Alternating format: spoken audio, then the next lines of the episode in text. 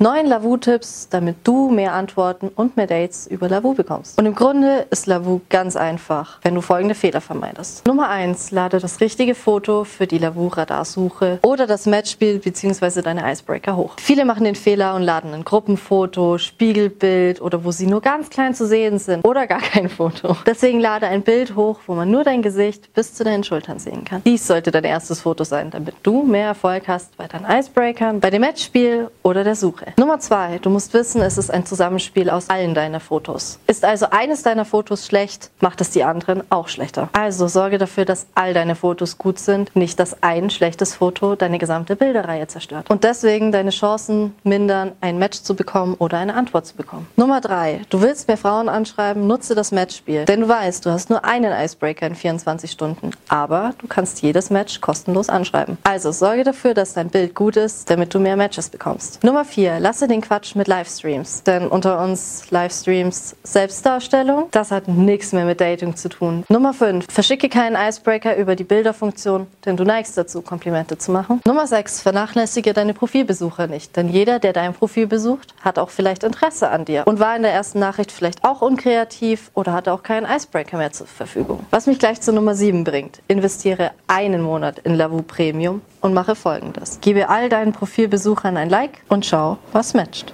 Denn in Premium kannst du unbegrenzt Likes geben und so wirst du schon sehr, sehr viele Matches in deinen Profilbesuchern generieren. Deswegen reicht dir schon einen Monat dafür zu investieren, denn jetzt hast du genug Matches zum Chatten. Nummer 8. Schreibe sie zur richtigen Zeit an.